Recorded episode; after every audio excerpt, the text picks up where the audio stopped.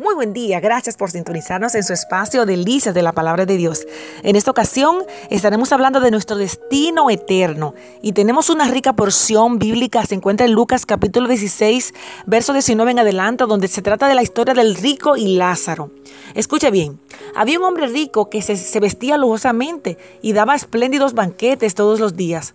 A la puerta de su casa se tendía un mendigo llamado Lázaro, que estaba cubierto de llagas y que hubiera querido llenarse el estómago con lo que caía de la mesa del rico.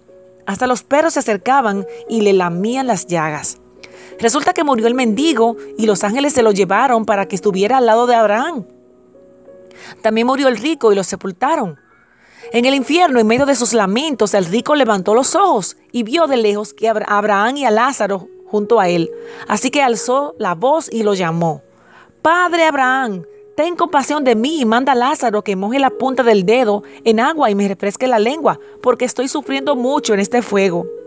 Pero Abraham le contestó, Hijo, recuerda que durante tu vida te fue muy bien, mientras que a Lázaro le fue muy mal, pero ahora a él le toca recibir consuelo aquí y a ti sufrir terriblemente.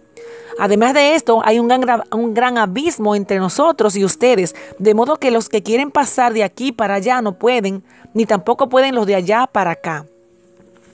Él respondió, te ruego, Padre, que mandes a Lázaro a la casa de mi Padre, para que advierta a mis cinco hermanos y no vengan ellos también a este lugar de tormento. Pero Abraham le contestó, ya tienen a Moisés y a los profetas, que les hagan caso a ellos. No les harán caso, Padre Abraham, te eh, replicó el rico. En cambio, si se les presenta uno de entre los muertos, entonces sí se arrepentirán. Abraham le dijo, si no les hacen caso a Moisés y a los profetas, tampoco se convencerán, aunque alguien se levante de entre los muertos. Aleluya. La Biblia enseña que todos hemos pecado y merecemos un castigo. Romanos 3:23. No hay nada que podamos hacer para ganar el perdón de Dios. Por eso nuestro Padre Celestial le envió a su Hijo Jesús a tomar nuestros pecados sobre sí y experimentar el castigo en nuestro lugar. De esta manera llegaremos a ser parte de la familia de Dios y nos espera la eternidad en el cielo. Quienes rechacen a Cristo pasarán la vida después de la muerte separados de Él. Sí, es así. Pero quienes crean en Jesús vivirán con Él para siempre. Existe la falsa creencia de que las personas cuando mueren tienen algún tipo de, de habilidad, de facultad para ayudar a las personas, para recibir oraciones, para cuidar. Pero no es así. Lo acabamos de ver en este pasaje bíblico. No se deje confundir. Nuestro destino eterno pues, lo decidimos antes de morir, sea que vamos al cielo o que vamos al infierno.